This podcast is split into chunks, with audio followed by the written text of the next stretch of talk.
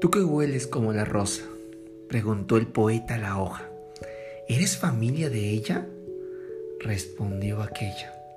No soy más que una débil hoja, desprendida de un árbol que nada tiene en común con la reina de las flores.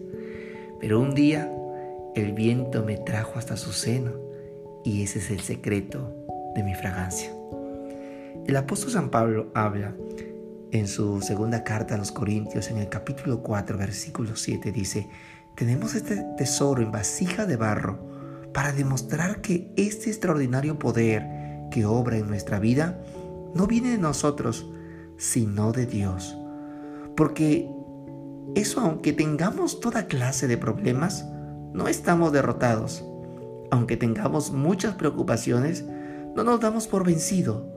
Aunque nos persigan, no Dios nos, nos abandona. Aunque nos derriben, no nos van a destruir. ¿Sabe por qué?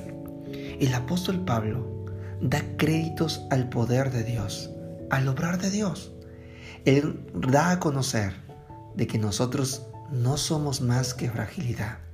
Somos personas débiles humanamente, pero que Dios aprovecha esa debilidad para manifestarse y mostrar su extraordinario poder en cada uno de nosotros.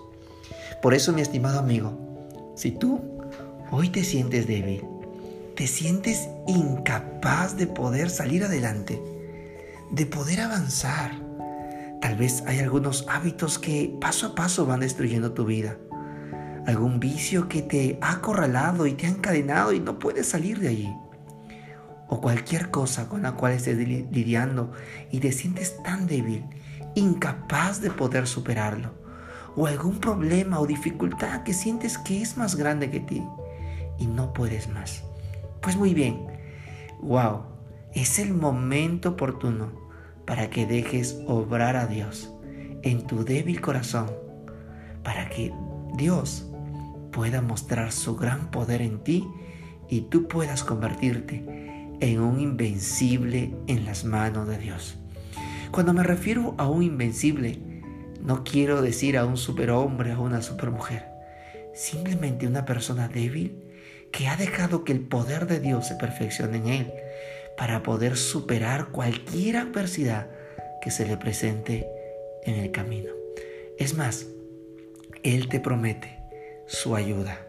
Él dice, yo estaré contigo, no te dejaré ni te desampararé. Donde quiera que tú vayas, yo allí estaré. Su presencia es la garantía para poder vivir una vida victoriosa. Yo te aconsejo que hoy puedas abrirle tu corazón a Jesús. Déjale entrar y deja que Él se perfeccione en tu vida y te dé una vida abundante para que tú puedas disfrutar en ella. Dios te bendiga.